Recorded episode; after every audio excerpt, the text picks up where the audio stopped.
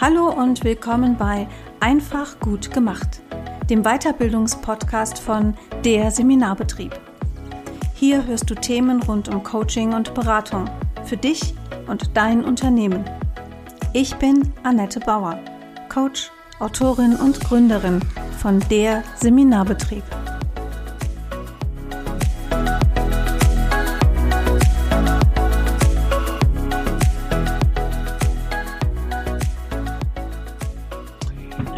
Willkommen zur nächsten Folge von Einfach gut gemacht, dem Weiterbildungspodcast von der Seminarbetrieb. Heute begrüße ich hier im Podcast meine liebe Kollegin Nicole Grün. Nicole ist selber Coach, Nicole ist Trainerin, Nicole ist Lehrtrainerin und Lehrcoach. Also sie bildet auch Coaches aus in verschiedenen Dingen, unter anderem in Mimikresonanz. Hallo, liebe Nicole. Hallo, liebe Annette. Grüß dich. Ach, grüß dich. Nicole, ich starte jeden Podcast immer mit einer steilen These oder einer Behauptung. Mhm. Ich hau jetzt mal meine Behauptung zur Mimikresonanz raus und bin gespannt, was deine Antwort darauf ist. Also, ach, Mimikresonanz, das ist doch nur der neue heiße Scheiß der Coaching-Szene. Ja, Du, ja. ich stehe ja total auf heißen Scheiß. ähm, also ich meine, es ist ja nicht neu, weißt du? Das ist, äh, da fängt ja schon mal die große Herausforderung bei deiner steilen These an, dass äh, ja. die, die Emotionserkennung über die Mimik, wobei die Mimikresonanz ja mittlerweile viel mehr umfasst als nur die Mimik, ähm, die mhm. umfasst ja jetzt mittlerweile auch tatsächlich das gesamte Portfolio der Körpersprache. Ähm, aber das ist ja insgesamt keine Erfindung der Neuzeit. Also die Grundlagen der Emotionserkennung durch, ich sage es mal, menschliches Verhalten, sei das ob äh, über mimisch-muskuläre Ausdrücke oder über körpersprachliche Ausdrücke, die gibt es seit Anbeginn aller Zeiten. Ähm, viel älter sogar als unsere Sprache. Unsere Sprache ist ja, glaube ich, erst 35.000 Jahre alt. Mhm. Vorher haben wir nur so agiert. Ähm, die Frage ist, wie das so vor 35.000 Jahren mit den Coaches war. Das weiß ich jetzt nicht ganz genau. Naja, das hat man vielleicht anders genannt. Ja, ne, das, da war das der Verhaltensschamane oder so irgendwas. Also der, der kam dann eben mal rum und ähm, hat genauer in die Gesichter geguckt. Ja, äh, insofern ist die Körpersprache, die, die Mimik keine, keine neuzeitliche Erfindung. Heißer Scheiß in der, in der Coaching-Szene, auch da. Die Mimikresonanz ist ja mittlerweile als Methode ähm, von Dirk Eilert kreiert, ja auch schon, ich glaube, acht Jahre oder neun Jahre alt. Ja, also ja, sie ist aber mittlerweile ist es, oder ich habe das Gefühl, zur Zeit ist es echt so ein bisschen auch ein Hype. Also es ist jetzt überall angekommen, mhm. in allen Ecken der Branche. Ja. Und ich habe auch so ein bisschen das Gefühl, dass gerade Mimikresonanztrainer ähm, überall so aus dem Boden sprießen. Äh, ja, es gibt viele davon. Ja, wobei im, im, Vergleich gesehen zu, also Google mal Führungskräftetrainer. Ich glaube, mhm. da ist die, die Zahl der ja. Mimikresonanztrainer wahrscheinlich so verschwindend gering, ähm, im, im Verhältnis, weil ich weiß gar nicht, wie viele Führungskräftetrainer es in Deutschland gibt. Ähm, Hunderttausende, schätze ich mal. Ja, und ich glaube, bei den Mimikresonanztrainern sind wir so 150 gerade in Deutschland. Ja, das ist ja. Wow.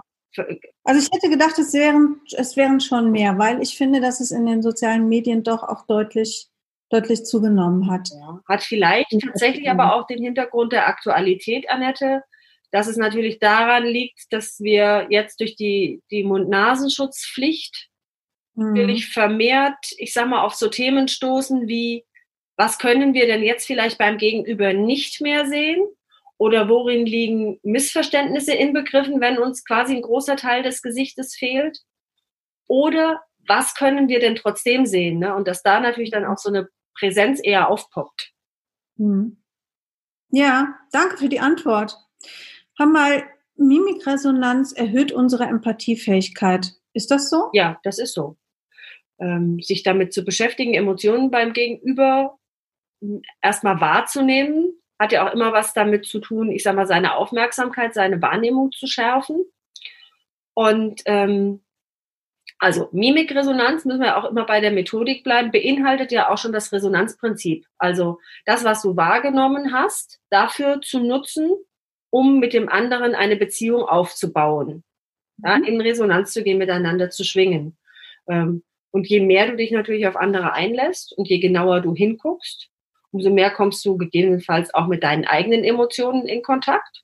Wissenschaftlich schon so ähm, festgelegt durch Sachen wie Facial Feedback, also wenn wir da mal ins Thema einsteigen, ne, also mimische Muskulatur ist direkt verknüpft mit dem limbischen System, unserem Emotionszentrum im Gehirn. Und ähm, wir bekommen Impulse vom Emotionszentrum an die mimische Muskulatur. Das ist aber keine Einbahnstraße, das geht auch rückwärts quasi. Mimische Muskulatur bildet etwas ab. Passt es zu einer Emotionsfamilie, bekommt das limbische System einen Impuls für die Emotion. So, das heißt, du wirst natürlich dadurch auch ein Stückchen einfühlsamer, ja, kriegst mhm. mehr Einfühlungsvermögen, weil du dich natürlich auch mit Befindlichkeiten mehr auseinandersetzt. Mhm. Und sie auch besser benennen kann im Zweifelsfall, wenn ich das äh, gezielt trainiere und erlerne? Ja, also nicht nur im, im besten Fall, das ist eine große Aufgabe der, der Mimikresonanz. Und aus meiner Sicht, Annette, das viel herausforderndere, herausforderndere, naja, so ähnlich heißt das Wort, glaube ich, ähm, als zu lernen, was ein paar Muskeln im Gesicht machen. Ja, also ich sag mal, du kannst ein paar Muskeln auswendig lernen und kannst auswendig lernen, was weiß ich, was die Augenbrauen machen. Ne? Die können sich nach oben ziehen, dann hast du eine Bogenform. Die können sich nach oben und in der Mitte zusammenziehen, dann kriegst du so eine Wellenform rein. Das kannst du auswendig lernen. Ja? ja. Die viel größere Herausforderung liegt darin, Trennschärfe in der Sprache zu haben. Also dir wirklich wieder auch bewusst zu werden, welcher Gefühlsbegriff gehört denn zu welcher Emotion um die dann ja. benennen zu können. Das ist spannend. Ja. Ja, das ist was, das beobachte ich auch im Coaching sehr häufig, also im Emotionscoaching, wenn ich Gefühlsbegriffe anbiete, dass ganz oft erstmal von den, von den Klientinnen und Klienten auch kommt, nee, das ist es nicht, nee, das ist es auch nicht, nee, das ist es auch nicht. Und wenn ich ein Wort, ein sehr beschreibendes Wort nehme, ähm, dann sagen die oft ja. Mhm. Also die sagen ja zu, fühlt sich das irgendwie flatterhaft oder blumig oder warm, dann, dann können die sagen ja mhm. und brauchen eine ganze Weile, um, um für sich selber klar zu kriegen, wie benenne ich eigentlich die Emotion, die ich gerade spüre. Mhm. Ja, wobei jetzt also die Begrifflichkeiten, die du genannt hast, ja eher beschreibend sind. Ne? Für, genau, habe ich auch gesagt. Ja. Für, ich sage jetzt mal, ähm, Qualität oder sowas eines Gefühls. Also ich kenne das ja auch aus dem Coaching, so die, die, die NLP-Fragen im WAKOK, die du so machst, um zu sagen, ähm, wenn ich das Gefühl in meinem Körper habe, wie könnte ich es denn noch genauer beschreiben als, ich sage jetzt mal, als Form oder fühlend. Und bei der Sprache geht es tatsächlich mehr darum, ähm, auch treffsicher zur Emotionsfamilie zu gehören. Also ich, ich sage ganz oft als Vergleich, so für den, für den ersten Schlag, um Menschen damit mal in Kontakt zu bringen, sie sollen mal wirklich spontan sagen, zu welcher Emotionsfamilie enttäuscht gehört und zu welcher Emotionsfamilie frustriert gehört. Mhm. Weil da fängt ganz oft schon so das an, bin ich mir überhaupt sicher, wo das hingehört. Ja. ja. Und das sind tatsächlich Übungen, die wir in den, in, den, in den Trainings auch mit den Teilnehmern ganz explizit machen, ja, über mhm. Gefühlsbegriffe zu sprechen und die auch zuordnen zu lassen, damit du so ein bisschen ein Gespür dafür bekommst. Was gehört mhm. wohin? Ja? Und das machen wir auch nicht nur aus Spaß, sondern ähm, das machen wir vor allen Dingen oder auch deshalb, weil ähm, es eine Studie gibt von Lieberman, die heißt Putting Feelings into Words.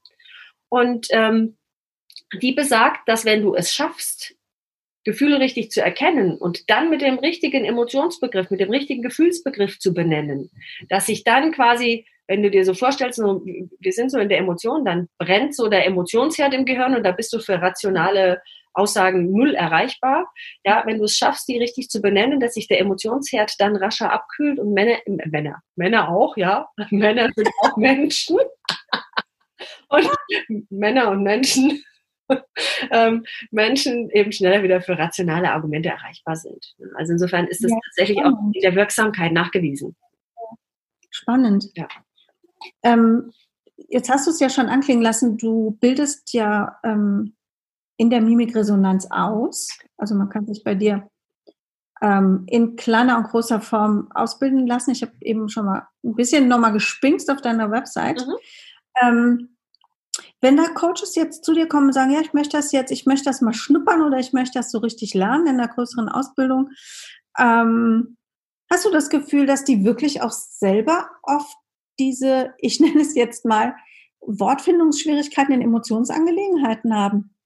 Also es gibt wie also dieses Lernen dieser dieser Begriffs ja. dieser Emotions äh, äh, wie heißt das Emotionsfamilie ja genau also äh, tatsächlich ist es so dass ich ähm, immer wieder in den Trainings vorstelle. Also du kannst bei mir, also du kannst bei mir, ich sage mal, die Anwendung der Mimikresonanz im Alltag lernen. Bei der Mimikresonanz, ähm, nur, nur damit wir da nicht irgendwie in eine Vermischung kommen, bilde ich keine Trainer oder irgendwas aus, sondern du kannst bei mir halt das Wissen erlernen, um es dann in deinem ja. Alltag als Coach und Trainer ähm, anzuwenden. Ähm, äh, da erlebe ich es ganz oft auch bei den größten Profis, dass die genau diese Übung, wenn es darum geht, die Gefühlsbegriffe einzuordnen zur Emotionsfamilie. Ja, und auch da nicht nur den Gefühlsbegriff zur Emotionsfamilie einzuordnen, sondern auch mal abzustufen. Also, wo, wo ist denn das meiste emotionale Potenzial und wo nimmt das emotionale Potenzial ab? Also, ne, also wie stark das angefüttert ist mit Emotionen. Dass da selbst die größten Profis Herausforderungen haben, die Begriffe zuzuordnen und da stark in die Diskussion einsteigen ähm, bei der Gruppenübung, um sich da reinzufühlen. Ne? Und also ich gebe immer den Tipp zu sagen, äh, benutze das Embodiment. Also spür mhm. dich mal ein, wie du dich fühlst, wenn du sagst, ich bin sauer. Im Unterschied ja. zu, ich bin frustriert. Ja. ja? Kannst du, kannst du für unsere ähm, Hörerinnen und Hörer vielleicht mal ein Beispiel einer solchen Emotionsfamilie geben. Ja. Damit wir ein bisschen einführen können in dieses, in, in das, was wir gerade als so problematisch oder ähm, sagen wir mal mit mit Potenzial versehen ähm, beschreiben? Naja, also wir haben das, womit wir arbeiten in der Mimikresonanz, ähm, das sind insgesamt zwölf Primäremotionen, die kulturübergreifend gleich ausgedrückt werden. Sieben davon werden kulturübergreifend gleich über die Mimik ausgedrückt. Ähm, und fünf weitere werden kulturübergreifend gleich ausgedrückt über Mimik und Körpersprache. So, und mhm. wichtig zu wissen dabei ist auch, dass Emotionen immer durch einen bestimmten Trigger ausgelöst werden. Und auch diese Trigger und auch das, was die Emotion für uns sicherstellt, ist kulturübergreifend gleich bei diesen zwölf.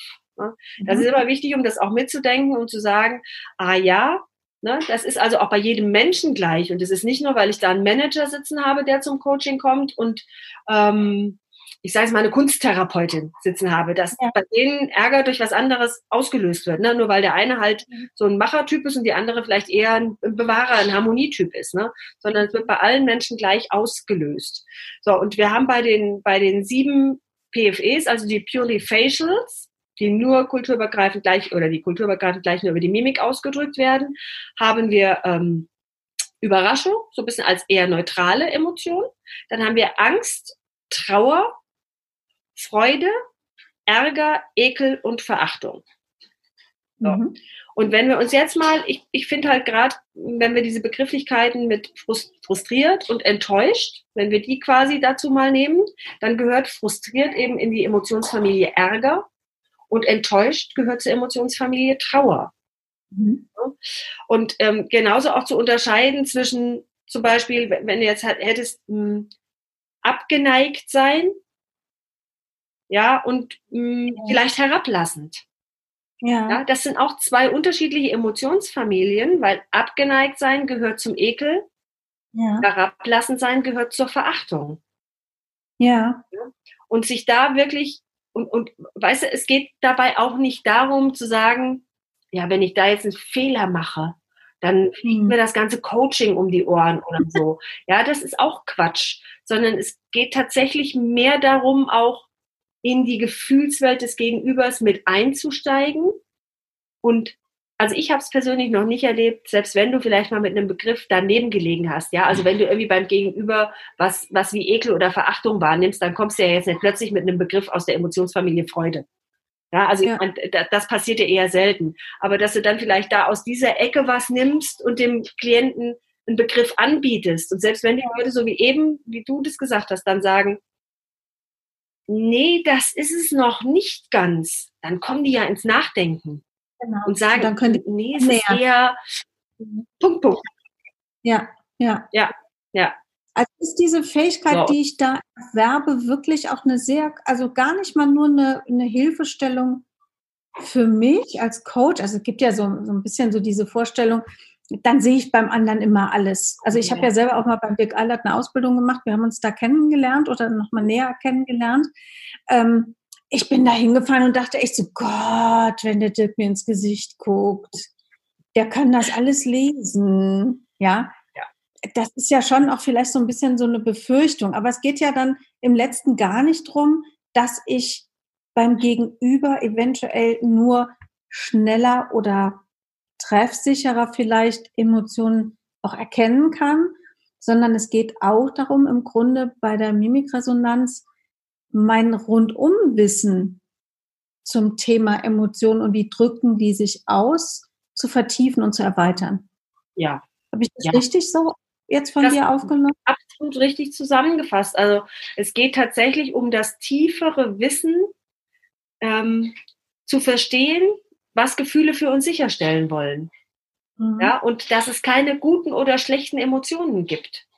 Mhm. Ja, Emotionen, Emotionen, das ist erstmal ohne Wertung ja. zu sehen. Also das, was es, was es sein kann, ist, dass wir eine Emotion als eher angemessen oder eher unangemessen in einem Kontext empfinden oder dass sie eher funktional oder eher dysfunktional ist. Das ja. kann aber jede Emotion sein. Also ich habe jetzt nicht nur, weil ich sage, oh, Freude, das hört sich so super schön an und das ist immer toll, ja. Freude kann auch in einem bestimmten Kontext kein, nicht mehr die Funktion für uns haben, ja, die Freude für uns sicherstellen soll, nämlich so auf Kooperation ähm, aus sein, ja, also dass wir in Beziehung pflegen und kooperativ im Leben arbeiten, äh, ja, in dem Kontext. Das kann auch Situationen geben im Leben, wo dich das nicht mehr wo das nicht mehr gut für dich ist oder wo du das nicht mehr als gut empfindest. Und das ist eben auch sehr, sehr persönlich. Ja. Mhm. Deshalb ähm, für mich immer ganz wichtig, ein ganz wichtiger Punkt zu sagen, es gibt keine guten und keine schlechten Gefühle. Ja. Es gibt nur Kontexte, wo es vielleicht eher passt oder eher nicht passt oder wo es für mich als Mensch, als Person eher mhm. angemessen oder eher unangemessen ist. Mhm. Ähm, und das du hast, ja, ja, ja, sprich den Satz zu Ende, bitte. Nee, das war so. Und das ist wichtig. Das war, war mein Ausrufezeichen. Nicole, du hast äh, auf deiner Website einen Slogan stehen. Sei emotiogen. Das, Was heißt das denn? Das ist das T am Schluss, emotiogent. Emotiogent, da habe ich mich verschrieben, trotzdem bleibt es eine Wortschöpfung. Erklär mal. In der Emotiogent versteckt sich äh, eine Wortschöpfung aus emotional und intelligent, also emotional intelligent. Ähm, sei emotional intelligent. Also ich, ich habe mich, als ich vor 20 Jahren mit dem Trainerdasein begonnen habe, dem Thema EQ verschrieben. Das war tatsächlich damals schon auch auf meiner ersten Visitenkarte drauf, äh, das EQ. Ja, weil ich gesagt habe, für mich ist es ein ganz wichtiger Punkt, dass die, das, das wertschätzende Miteinander zu fördern. Und mhm. so kam die, die Mimikresonanz für mich quasi mit zu meinem Portfolio, mit zu meinem, mit zu meinem, ich sage mal, Schatz an Methoden, die, auf die ich zugreifen kann und hat das Ganze auch nochmal so rund gemacht. Also das mhm. war einfach absolut ergänzend und hat, das war für mich so, dass ich gesagt habe, ja, das ist es, das passt ja, zu meiner Grundhaltung. Und daher emotionent, emotional intelligent. Sehr schön. Ich, also mir gefällt es sehr, die, die Herleitung. Ähm, glaube, dass das auch in, in der Zeit, in der wir jetzt heute leben, und wir haben ja gerade auch eine sehr, ja, eine sehr intensive Zeit hinter uns und eine immer noch intensive Zeit, in der wir gerade leben durch diese Corona-Pandemie. Ähm, ich glaube, dass viele Leute gerade nochmal neu entdeckt haben, was Emotionalität bedeuten kann, weil wir auch so nochmal so sehr stark auf uns selber zurückgeworfen sind, weil das Leben eine eine ähm, nicht geplante Entschleunigung außerordentlichen Ausmaßes ähm, erfahren hat. Mhm. Und ich glaube, die Menschen haben deutlich mehr Zeit wahrzunehmen gerade. Mhm. Wo, wobei, ähm, also jetzt so beim, beim, beim Zuhören ist mir gerade so, dass, äh, was das eine ist emotional sein, ja. Ja, wir mhm. sind emotional.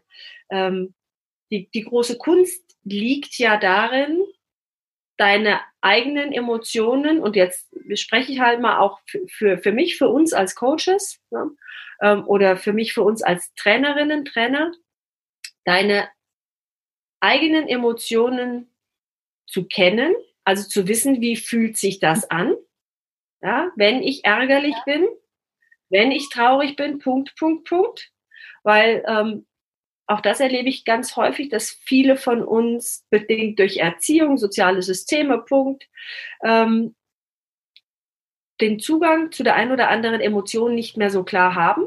Ja, weil mhm. das gesellschaftlich nicht anerkannt ist. Frauen, die aggressiv sind, ja, das sind, weiß ich nicht, Kampflesben oder Asoziale. Ähm, ein, ein Indianer weint nicht, ja. Also ich sage mal, stell dir einen Vorstandsvorsitzenden vor in so einer Vorstandssitzung, der anfängt zu heulen. Das ist ein No-Go in unserer Gesellschaft. Also verlierst du vielleicht irgendwann auch so ein bisschen das Gespür dafür, wie sich so die ein oder andere Emotion anfühlt. Oder mhm. was ich sehr oft erlebe, ist, wenn wir zum Thema Verachtung kommen, dass gerade Trainer zu mir sagen, also ich verachte doch nicht, ich bin doch Trainer. Ne?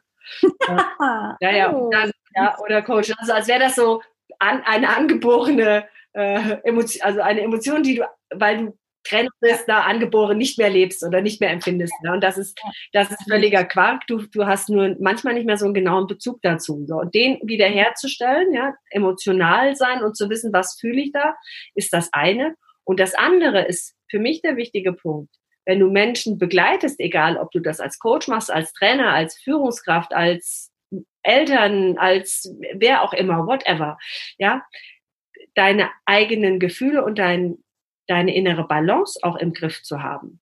Und nicht mhm. zu sagen, ja, das ist eine unfassbar schwierige Situation, in der wir uns seit drei Monaten befinden, die wir, äh, guck mal, Annette, hätte uns das jemand im Januar gesagt, dem hätten wir einen Vogel gezeigt. Das stimmt. Ja. Ja, das hätte ja niemand für möglich gehalten, was wir jetzt gerade erlebt ja, haben. So. Oder ich habe das neulich gerade gesagt, jetzt, äh, denk doch mal nach, in Europa waren die Grenzen zu. Wie ja. krass ist das? Ja, ähm, unvorstellbar für uns mit unserem Freiheitsgedanken, bla bla bla. Ja, also es ist eine emotional extrem anstrengende Situation und auch eine Berg- und Talbahn für viele. Auch für viele ja. in unserer Branche, die die Trainings abgesagt bekommen bis zum Ende des Jahres oder bis ins nächste Jahr hinein. So, und jetzt geht's aber darum, dich auch wieder zu regulieren, also zu wissen, wie schaffe ich es denn zu erkennen, was die Emotion für mich sicherstellen will das wertzuschätzen und dann aber wieder eine innere Balance herzustellen. Mhm. Ne? Und damit die Emotionalität zwar zu leben und zu erleben, ihr aber nicht so viel Kraft und Macht zu geben, dass sie die Chance hat, mich wirklich komplett aus, auszunocken. Hm. Also ihr nicht das Ruder. Ich glaube, darin liegt die, ja. ja, darin liegt die große Kunst. Ja, das stimmt. Im Emotionswissen. Ja, Genau, ja. das meinte ich nicht. Also wir haben ja auch einen, einen, Bereich, also mittlerweile ist es so ein bisschen ähm, zum Unwort geworden, was sich auch schon wieder erholt, nämlich die, die, ähm, die Achtsamkeit. Da ist ja schon Entschleunigung ist ja ein großes Thema und Entschleunigung hilft ja schon, das meinte ich eben, immer, dass wir nochmal noch mal deutlicher an uns rankommen, dass wir Dinge einordnen können, die in so einer in so einer schnelllebigen Zeit, wo ich im Grunde Termin nach Termin abhake, To-Do nach To-Do abhake, ähm, da merke ich vielleicht noch irgendwie so diffus, dass da was ist. Aber ich gehe auch schneller drüber und ich glaube, dass das auch mit dazu führt, dass wir ähm, nochmal eine Art neues Training brauchen, um die Emotionen, die wir selber empfinden und die natürlich auch in unserem Umfeld sind, ähm, neutraler, wertneutraler sehen, wahrnehmen und dann auch irgendwann benennen zu können. Also das finde ich schon, dass das, hm, ja, dass viel mehr Leute auch irgendwie an einem Punkt waren, weil sie halt eine andere Art von Erschöpfung wahrgenommen haben, andere neue Formen von Überforderung wahrgenommen haben, nochmal noch mal anders an Emotionen ranzukommen, die wirklich auch irgendwo verborgen waren, so ein bisschen verschüttet. Das habe ich in dieser mhm. Zeit jetzt schon, schon wahrgenommen. Der ähm, Paul Ekman, das ist ja der, ich sag mal so ein bisschen der Urheber des Ganzen, ne? der mit seinen, mit seinen äh, ethnologischen Studien da ja schon, ähm, also der hat schon eine Pionierarbeit geleistet, was die Erkennung emotionaler Gesichtsausdrücke, so nenne ich es jetzt mal, ähm, angeht. Der hat ja irgendwann auch eine innere Kurve gekriegt hin, dass ähm, unser Bewusstsein für uns selber, unser Dasein im Augenblick, ähm, unser Gefühl, unser Mitgefühl, Emotionen, dass das alles irgendwo miteinander verboben ist und zusammenhängt und hat auch mit dem Dalai Lama da gut zusammengearbeitet. Und in der Tat haben die beiden ein, äh, ein Buch zusammengeschrieben, das heißt Gefühl und Mitgefühl, emotionale Achtsamkeit und der Weg zum seelischen Gleichgewicht. Bei ich, mir bellt der Hund, Annette. Bei dir macht gar nichts, Mama. Das, äh, dann ist er wohl gerade erregt, würde ich mal sagen. In welche Emotionsfamilie würde das eigentlich gehören?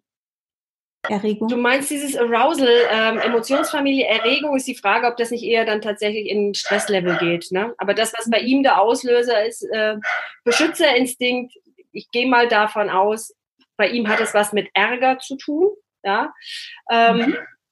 weil er versucht, sein Terrain zu schützen. Übrigens auch sehr spannend, weil du gerade von Eggman und Pionierarbeit gesprochen hast. Ähm, ich glaube, der Pionier, der größte Pionier, auf dessen großen, stabilen Schultern wir stehen, ist übrigens Charles Darwin, ähm, ja, der gut. sich auch mit Emotionalität bei Tieren beschäftigt hat. Ne?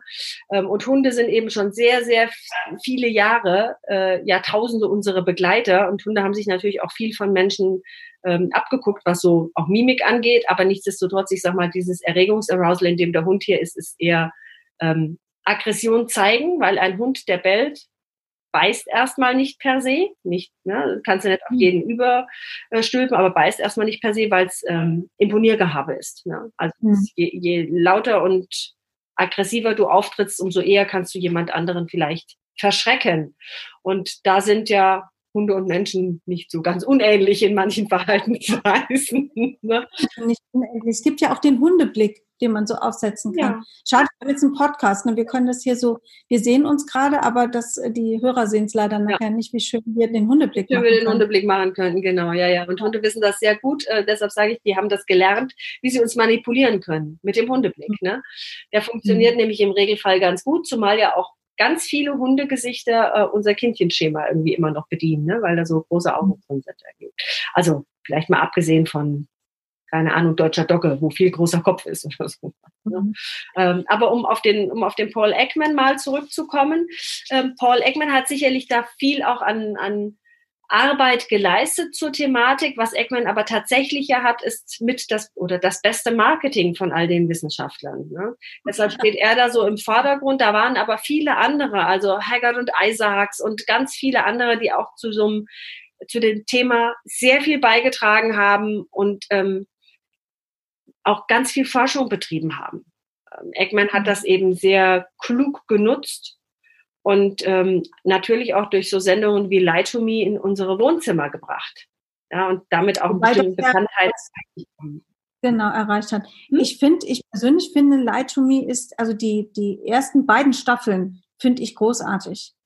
Die haben mir sehr, sehr, sehr gut gefallen. Also jetzt mal einmal ist das eine, eine spannende äh, Krimiserie einfach, aber auch die Thematik finde ich, ist da schon ähm, so für die Allgemeinheit echt gut verpackt. Ja, äh, bei der ersten Staffel war Eggman noch wissenschaftlicher Berater. Ja. Deshalb ist es da tatsächlich auch noch, also man merkt einen qualitativen Unterschied, finde ich, von eins zu zwei, weil da der auf eins, bei eins ist der Fokus noch mehr tatsächlich auf dieser Thematik Erkennung, Stimmt. ja. Wobei man hier natürlich auch sagen muss, hier steht die Lügenerkennung im Vordergrund. Ähm, die Methode der äh, Erkennung von Mikroexpressionen, also das, was auch in der Mimikresonanz ein großer Teil ist, den wir lehren, nämlich die Erkennung von schnellen mimisch-muskulären Bewegungen, die unwillkürlich vom, vom also die werden, ohne dass wir das steuern können, ausgelöst vom limbischen System und zeigen sich im Gesicht von längstens 500 Millisekunden, also einer halben Sekunde. Na, das wenn das Gesicht spricht, ob wir das wollen oder nicht. Ähm, äh, das, das kannst du natürlich in, in, in so einem Zusammenhang sehr gut benutzen, um zu erkennen, will ja jemand vielleicht was verheimlichen oder nicht. Ja? Ähm, insofern ist dieser Fokus da, der auf den, auf den Mikroexpressionen zur Lügenerkennung, wird auch tatsächlich im echten Leben. Also es ist nicht nur in dieser fiktiven amerikanischen Krimiserie so, ähm, wird auch im echten Leben schon seit den 70ern des letzten Jahrhunderts von mhm. Geheimdiensten und Behörden zur Lügenerkennung genutzt. Bei Leitumi liegt der Fokus darauf.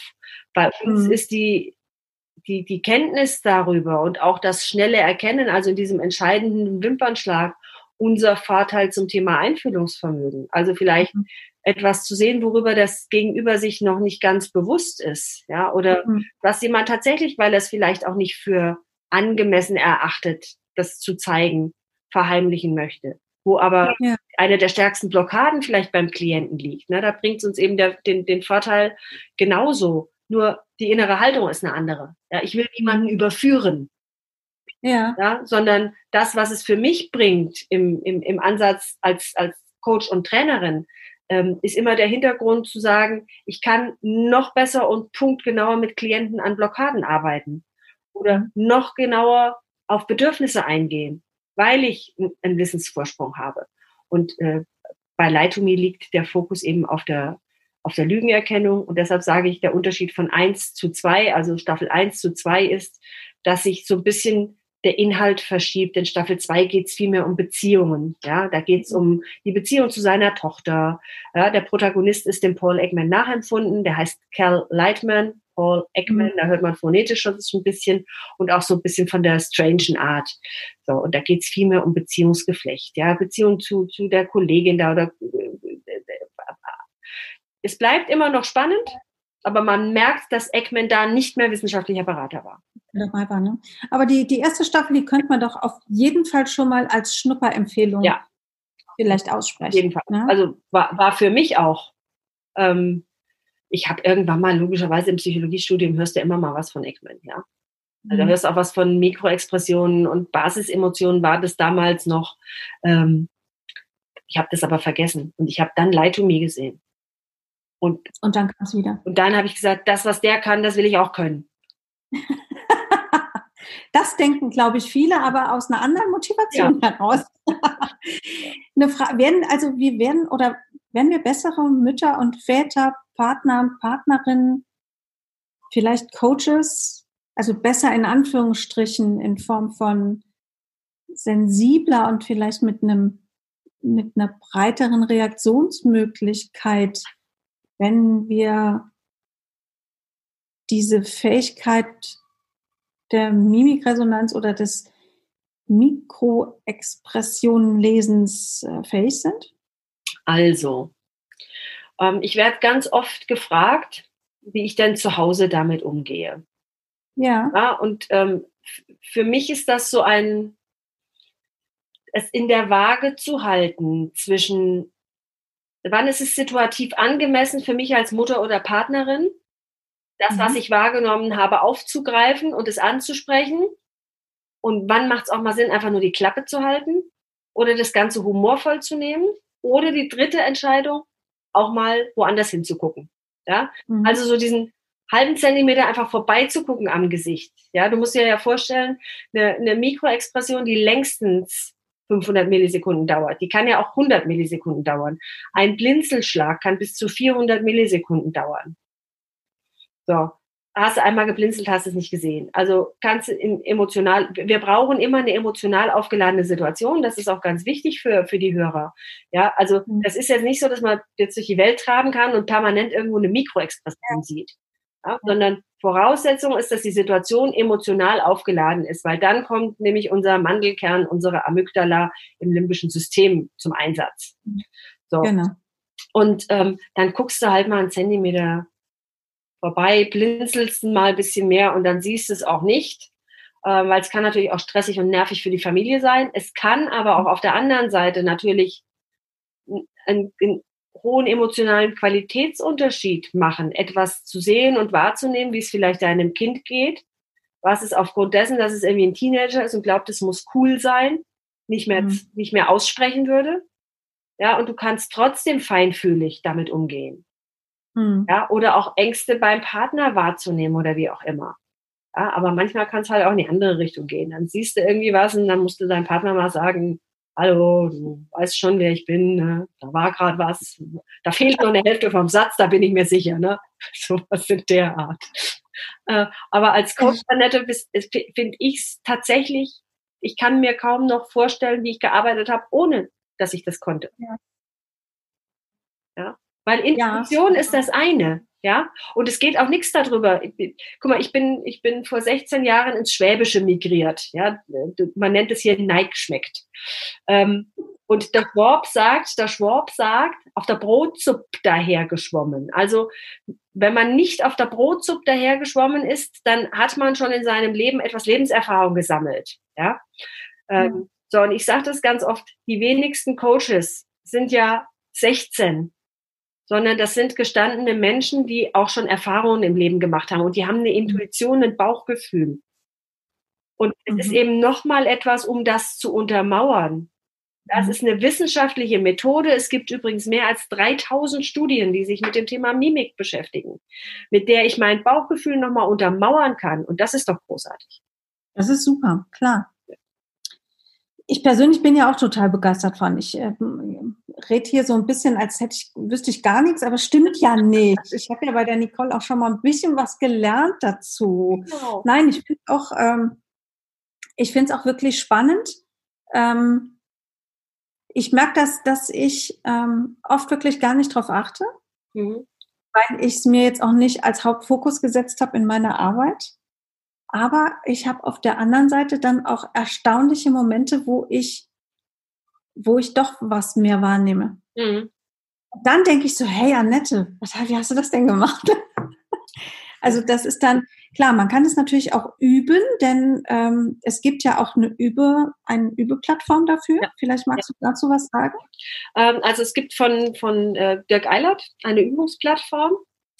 Ähm, da kann man Mikroexpressionen üben. Weil ich meine, im echten Leben, das ist es, was ich eben gesagt habe, ne? also das auch wahrzunehmen ist ja vorausgesetzt, eine emotional aufgeladene Situation ist da. Und dann kannst du halt nicht sagen, können Sie das vielleicht nochmal machen? Ja, weil ich habe es nicht richtig gesehen.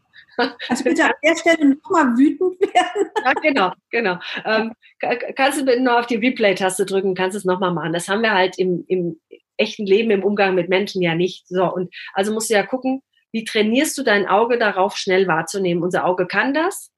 Ähm, das merkst du zum Beispiel beim, beim Buchstabenlernen und beim Lesen, wie wir lesen können. Du hast ja eine Worterkennung. Ja? Du liest ja gar nicht mehr Buchstabe für Buchstabe, sondern du siehst das Wort und erkennst das. Ähm, und das hat einfach was damit zu tun, wie stark wir das verinnerlicht haben. Und ähm, gibt auch diese, diese coolen Facebook-Bildchen immer, ne? wo dann Buchstaben durch Zahlen ersetzt oder weg und auf dem Kopf und ja. hast du nicht gesehen. Ja. Genau. Ja, wir, wir, können ja auch sogar Worte lesen, in denen Buchstaben fehlen, ja. Ähm, einfach weil wir das so stark verinnerlicht haben. So, und auf dieser Übungsplattform hast du eben die Möglichkeit, Mikroexpressionen zu üben. Das heißt, du bekommst die Ausdrücke dieser ähm, ähm, äh, purely facial emotions, ja, und die kannst du dir einstellen von 40 bis 450 Millisekunden in der Geschwindigkeit, kannst dann auf 70 oder auf 100 oder 150 üben. Also kannst nicht in 10er Schritten, sondern ab 100 dann in 50er Schritten ähm, und kannst dann eben entsprechend üben, dein, dass dein Auge schnelle muskuläre Bewegungen im Gesicht wahrnehmen kann. Und du lernst natürlich dort auch zuordnen. Und ähm, auch da gibt es genügend Studien mittlerweile, die sich damit beschäftigen, dass du schon nach einer Stunde Training auf dieser Plattform, dass sich tatsächlich messbare Verbesserungen der Wahrnehmungsfähigkeit darstellen. Wow. So, ne? Einfach weil du dein Auge darauf trainierst, eben feine Bewegungen im Gesicht wahrzunehmen. Und das hilft dir natürlich dann auch im Alltag. Ne? Mhm. Ähm, und es macht schon Sinn, das auch sich immer mal wieder tatsächlich so vors Auge zu führen, mhm. Mm, damit du diese Momente, wie du den eben geschildert hast, so dieses, boah, Annette, wie hast du das jetzt gemacht, ne? Damit du diese Momente öfter hast. Ja. ja. ja. und es ist halt, ähm, genau, es ist, also ich würde es jetzt so beschreiben, ich sitze nicht da und warte jetzt auf was, sondern ähm, ich, es ist einfach wirklich da es geht, es geht so ein bisschen in dieses intuitive Wahrnehmen über. Also würde ich es jetzt von mir beschreiben, ja. aber ich habe auch, da bin ich ehrlich, wirklich ganz wenig Übung nur drin. Hm. Also ich sage jetzt mal beim, beim Coaching, da hast du im Regelfall die Grundvoraussetzungen dafür, es zu sehen. Weil die meisten Klienten kommen, weil sie mit irgendetwas eine Herausforderung haben, mit irgendetwas mhm. kämpfen, irgendwo blockiert sind. Ja. Das beinhaltet im Regelfall ein, eine emotionale Aufladung. Ja. So. Und da ist per se das Thema gegeben, dass du eine Mikroexpression sehen kannst, wenn du genauer hinguckst. Ja, ja und ähm, für mich haben sich in, in Coaching-Kontexten da tatsächlich schon Situationen ergeben, wo, wo wir mit einem Thema eingestiegen sind und mit einer Emotion, die die Klientin benannt hat oder die der Klient benannt hat. Und durch eine Mikroexpression, die ich wahrgenommen habe und die ich eben auch in Form einer Resonanzaussage formuliert habe, mhm. ja, dass wir an einem ganz anderen Punkt plötzlich gearbeitet haben und auch an einer ganz anderen Emotion, die da war, die plötzlich auftauchte, derer sich auch die Klientin, der Klient gar nicht bewusst war, sondern erst mhm. durch das Ansprechen eine Resonanz gespürt hat und gesagt hat, ja stimmt, da ist was. Das ist was ja komisch, ja. Aber ist was anderes, als ich dachte. Ja, ne? ja, ne? Ja und da wird es ja dann auch spannend und wichtig, was du vorhin auch erklärt hast für unsere Hörerinnen und Hörer, dass es nämlich bei der, bei der Mimikresonanz gar nicht gar nicht mehr nur ausschließlich um diese Mikroexpression geht, ja. sondern dass es noch um viel mehr Wahrnehmung ja. im ganzen Konzept geht. Ganz da ja, ja. in die Resonanz zu gehen und, und das vielleicht auch zum Spiegeln zu nutzen, um sagen zu können, ähm, könnte es auch sein, das oder ich habe da gerade was wahrgenommen, würde ich so und so formulieren und dann zu gucken, was kommt da für eine Reaktion. Genau, ja. Und ähm, tatsächlich auch also das Portfolio noch ein Stück weit zu verbreitern. Also ne, man kann den Einstieg einfach machen über das Thema Mikroexpressionen und ähm, das, was ich vorhin gesagt habe, das Thema Trigger. Ne, also was triggert eine mhm. Emotion an und wofür ist eine Emotion gut? Also das Thema Funktion. Und dann tiefer in die ganze Thematik einsteigen und zu gucken, auf welchen Kanälen repräsentiert denn der Mensch mir gegenüber gegebenenfalls noch, dass da etwas ist, ja? Weil je mehr Kanäle ich habe, also auch körpersprachlich oder über Atmung etc., ähm, mhm. umso sicherer kann ich mir sein, dass mhm. meine Wahrnehmung mich nicht trügt als Coach. Ja. Und umso sicherer kann ich sein, dass ich vielleicht, gerade wenn es um eine, eine emotionale Blockade oder etwas geht, dass ich da auch mit dem Klienten auf den richtigen Weg komme, um seine, äh, um ihn lösungsorientiert zu begleiten, damit er seine Blockade lösen kann, weil das machen wir ja nicht als Coach. Ne? Ja, das stimmt. Ich habe da noch eine Frage, Nicole. Ja. Gibt es Mythen, gibt es Mythen rund um, um Mimikresonanz, wo du sagst, ah, das würde ich wirklich gern mal hier laut sagen, dass das nicht stimmt, so? Um die Mimikresonanz. Also es gibt ganz viele Mythen in der Körpersprache, die gibt's, aber um Mythen um die Mimikresonanz, also ich glaube, dass womit Menschen tatsächlich dann vielleicht so ein bisschen liebäugeln, das ist das Thema, ab jetzt weiß ich immer, was jemand, mein Gegenüber denkt.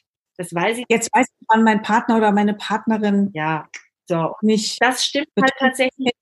Ja, das stimmt halt tatsächlich nicht, weil ähm, wir wissen ja nie, warum eine Emotion auftritt. Mhm.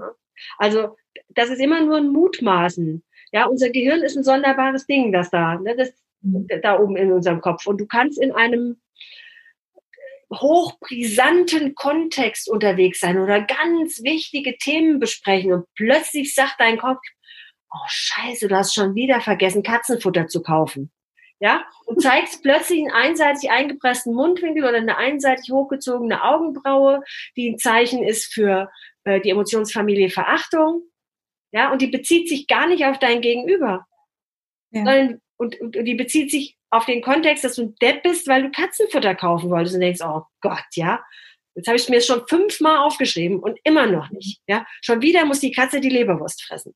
So, also ne, wir wissen nicht, warum eine Emotion auftritt. Und das ist vielleicht ein Mythos, der da auch rundherum ist, zu sagen, haha, jetzt weiß ich, was mein Gegenüber denkt. Und das ja. ist nicht so, sondern ich brauche die Resonanzaussage. Ich weiß, da ist vielleicht was und am wichtigsten ist immer das Thema Inkongruenz. Also fast mhm. gesagtes Wort und das, was ich mimisch sehe oder körpersprachlich sehe, zusammen. Wenn eine mhm. Inkongruenz da ist, dann macht Sinn zu fragen, also ins Gespräch mhm. zu gehen. Ne? Und mhm. nicht gleich zu sagen, jetzt habe ich dich. Ich habe gerade so gedacht, es braucht auch ein gewisses Maß an Aufgeräumtheit, wenn man mit diesem Training sich Fertigkeiten ähm, erwirbt und die dann äh, auch anwendet. Also wenn man lernt zu sehen. Ja. Also dass ich zum Beispiel wirklich so aufgeräumt bin in mir, dass ich so eine, so, ein, so eine äh, Expression, die in Richtung Verachtung geht, nicht auf mich beziehe. Ja, oder dass, wenn du sie auf dich beziehst, dass du auch dann ins Hinterfragen gehst. Also ich meine, die Idealform, Annette, ist natürlich zu sagen, keine Ahnung, warum beim Klienten oder beim Gegenüber das jetzt gerade auftritt. So. Mhm. Also sich so neutral zu verhalten. Ich persönlich glaube, wenn du dich gut vorbereitest auf einen Coaching-Kontext und dann sind wir beim Thema Aufgeräumtheit, ne? Mhm. Ähm, ich nenne das auch so ein Stückchen Seelenreinhaltung für Coaches. Also vor dem Coaching, während des Coachings und nach, des, nach dem Coaching auch darauf aufzupassen, dass du dich nicht von der Welt des Coaches absorbieren lässt, Punkt, Punkt, mhm. Punkt, ja, sondern dass du in, in, in der Neutralität bleiben kannst trotz allem. Dann bist du vielleicht dazu in der Lage, das auch nicht auf dich selber zu beziehen. Mhm. Ähm, wenn du das aber in einem persönlichen Kontext erlebst und emotional selber involviert bist, ist es natürlich umso größer das nicht auf dich zu beziehen. Mhm. Und bei allem, so oder so, ist die Resonanzaussage das Mittel der Wahl. Du hast was mhm. wahrgenommen und du fragst mhm. nach, wo, ne? also kann das sein? Ja. Und wenn du dann, ja, ja, und wenn du dann ein richtiges Wort aus der Gefühlsfamilie wählst, ja, also kann das sein, dass du das, was ich gerade gesagt habe, missbilligst. Und dann mhm. kann der andere sagen, ja, ging mir auf den Keks, hatte ich keinen Bock mhm. drauf. Oder er kann sagen, äh, nö, hatte mit dir gerade gar nichts zu tun. Mhm. Ja, ich meine, wir kennen das ja auch. Es muss nur jemand irgendwie, wenn wir einen Vortrag halten, gehen drei Leute raus. Und man ist sehr schnell in dem Denken, oh Gott, oh Gott, ich erzähle Mist und äh, es ist nicht spannend genug. Mhm. Ich nehme meine Hörer nicht mit und die hatten aber alle nur Krautsalat zum Mittagessen oder so, irgendwas in der Richtung. Oder was auch immer. Ja. Ja. Klar, das ist das gleiche Prinzip. Ja, Ab, ähm, ja. absolut. Ja. ja, super. Hör mal, Nicole, du hast ja noch eine, du hast ja noch eine, eine Leidenschaft. ja, bestimmt nicht alle Leute wissen, die Nicole, also viele, viele Menschen schreiben ja Bücher, aber die Nicole, die schreibt noch besondere Bücher, nämlich ähm, Frankreich-Krimis. Und die Nicole hat eine Hauptprotagonistin, mhm. die Mimikexpertin ist. Yep. Wie kam es denn dazu? Ähm, wie kam es dazu? Ach, das ist eine sehr schöne Geschichte, Annette. Ähm, ich habe mit, ich schätze mal, es war mit elf oder zwölf, in ein äh, Schulheft, in ein Schreibheft mit meinem Füller eine Krimi-Geschichte geschrieben. Ja, weil mhm. mich Schreiben schon, wie man da so sieht, äh, immer fasziniert hat, lag aber auch daran, dass ich sehr früh schon lesen gelernt habe und mein, also mich, es gab mich nie ohne Buch. Vielleicht war es dann so mhm. quasi auch der zweite Schritt, auch selber zu versuchen, sich schriftstellerisch zu betätigen. Und ich habe damals eine Protagonistin erfunden, die hieß Margot Surfin Selters und war Polizistin oder Privatdetektivin ähm, in, in Berlin.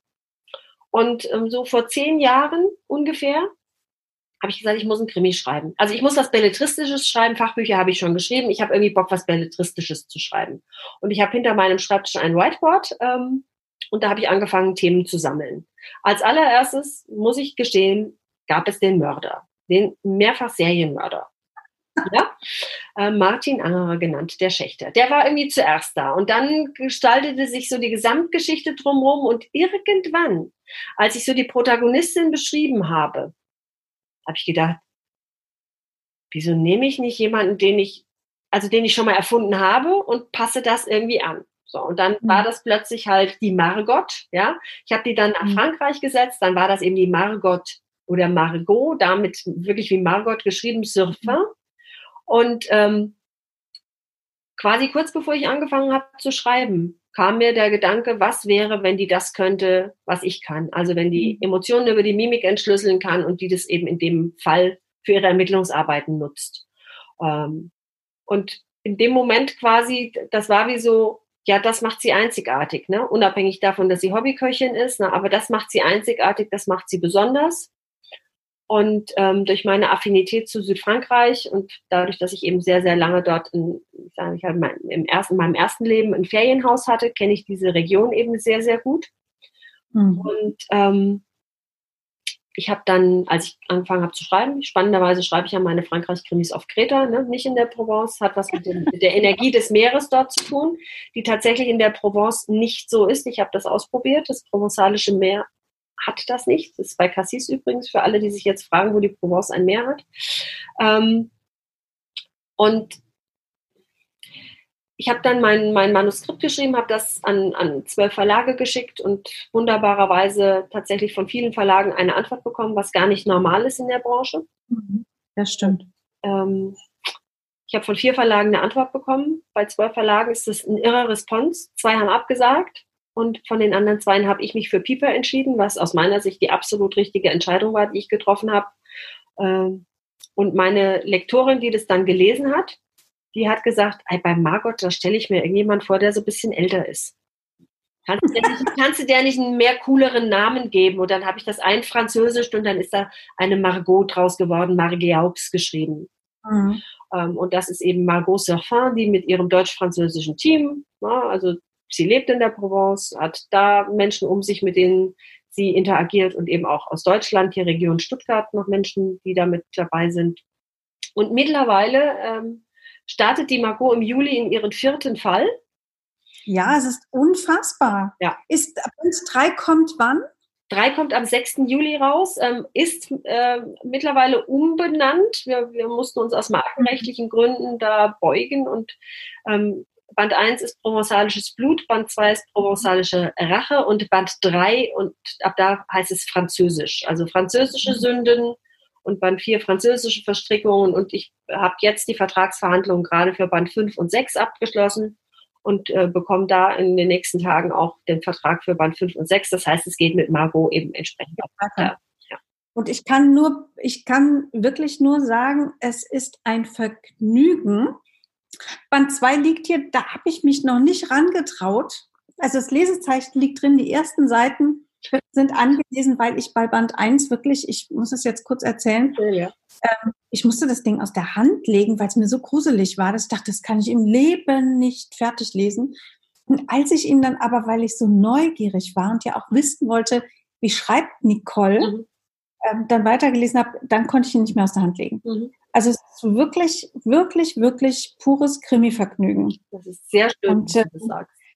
Du schreibst ja unter Nicole de Wert und wir werden auch, ähm, auch das gerne in die Show Notes nehmen. Und es gibt ja aber durchaus, und wir sind ja hier Weiterbildungspodcast für Coaches, noch eine Neuerscheinung in diesem Jahr, ja. die für die Zielgruppe spannend ist. Magst du dazu auch noch was erzählen? Ja, ähm, Mimikresonanz für Coaches erscheint, wenn alles gut läuft, am 24. Äh, Juli beim Jungfermann Verlag.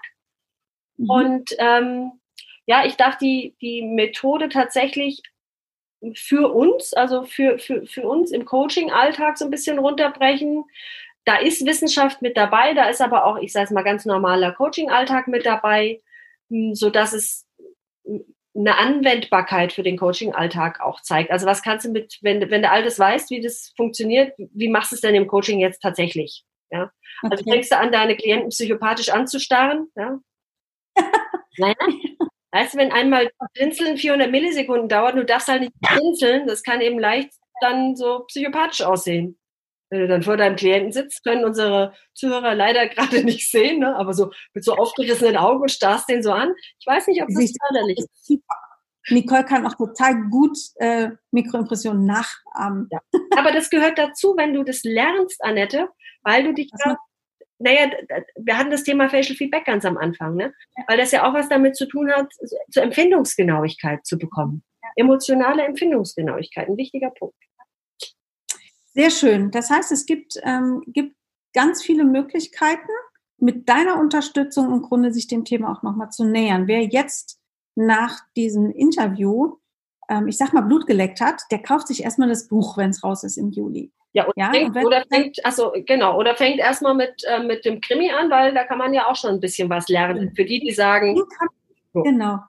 Den kann man jetzt schon mit in Urlaub nehmen. Ja. ja. wenn man denn die Möglichkeit hat, irgendwo in Deutschland noch Ferienhäuschen oder eine Wohnung zu kriegen. Mhm. Oder einen Flieger irgendwo hin, wo es äh, vielleicht nicht so voll ist. Ähm, dann nimmt man also den Krimi mit. Danach steigt man ein mit der Mimikresonanz für Coaches. Und wenn man dann noch weiterkommen will, kann man bei dir in nee, gar nicht in Reutlingen, sondern online im Moment, auch noch im Kurs Was lernen kann ich nur empfehlen. Habe es selber gemacht, ist ein echter Daumen hoch für die Weiterbildungswelt. Ganz wunderbar. Und wir zwei haben ja auch noch gemeinsam was vor, ne? Wir zwei haben noch dazu ganz, ganz anderes Thema auch noch was. Das verlinke ich auch gerne, denn die Nicole wird am 26. August ein Praxisseminar darüber geben, wie man Lego Serious Play im Coaching anwenden kann. Ja. Auch das wird ein Online-Seminar, wird buchbar sein bei der Seminarbetrieb, kommt auch ganz bald auf die Website. Aber wenn man sagt, wow, wie cool, kann man sich gerne schon mal melden und vormerken lassen. Genau.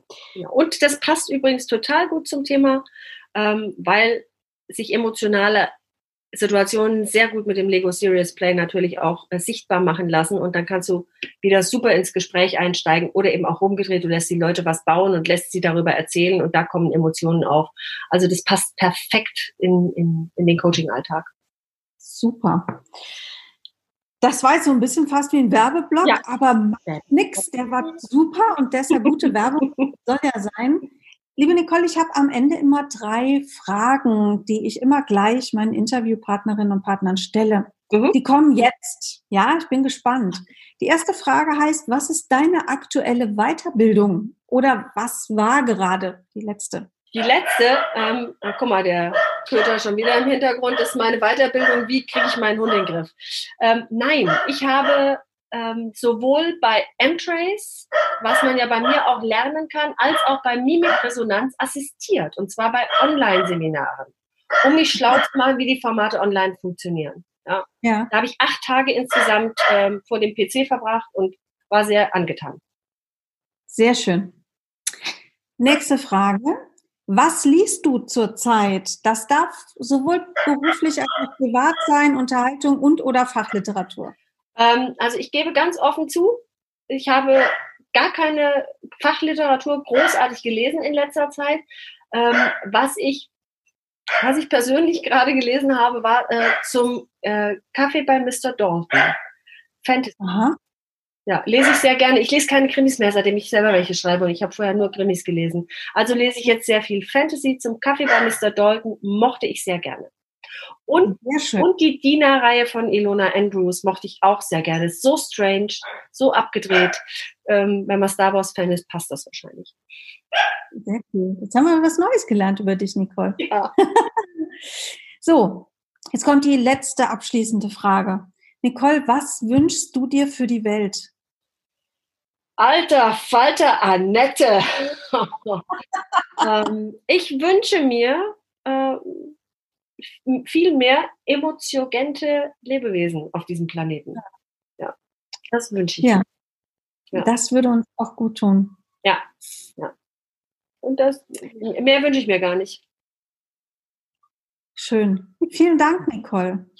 Gerne. Das war die offiziell dritte Podcast-Folge von Einfach gut gemacht, dem Weiterbildungspodcast von der Seminarbetrieb. Zu Gast war Nicole Grün, Coach und Trainerin aus Reutlingen im Süddeutschen. Liebe Nicole, es war mir ein Vergnügen. Ich danke dir ganz herzlich. Annette, ich gebe das Vergnügen genauso zurück. Es war voll, voll cool. Es hat mir sehr viel Spaß gemacht und ähm, ich mag deinen Podcast und freue mich sehr, dass ich jetzt schon bei Folge 3 äh, dabei sein durfte und bin gespannt, wer noch alles kommen wird. Ich auch. Ja, liebe Hörer, liebe Hörerinnen, ich kann heute nur noch ein zweites Mal Danke sagen, der Nicole, und danke allen, die zugehört haben und auf Wiederhören. Tschüss, Nicole. Tschüss.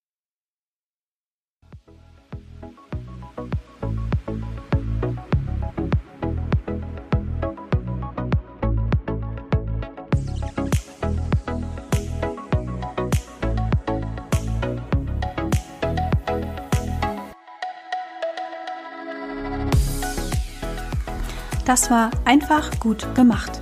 Der Weiterbildungspodcast von der Seminarbetrieb. Infos zu allen Seminaren findet ihr auf www.derseminarbetrieb.de. Ich sage bis bald und lasst es euch gut gehen. Eure Annette Bauer.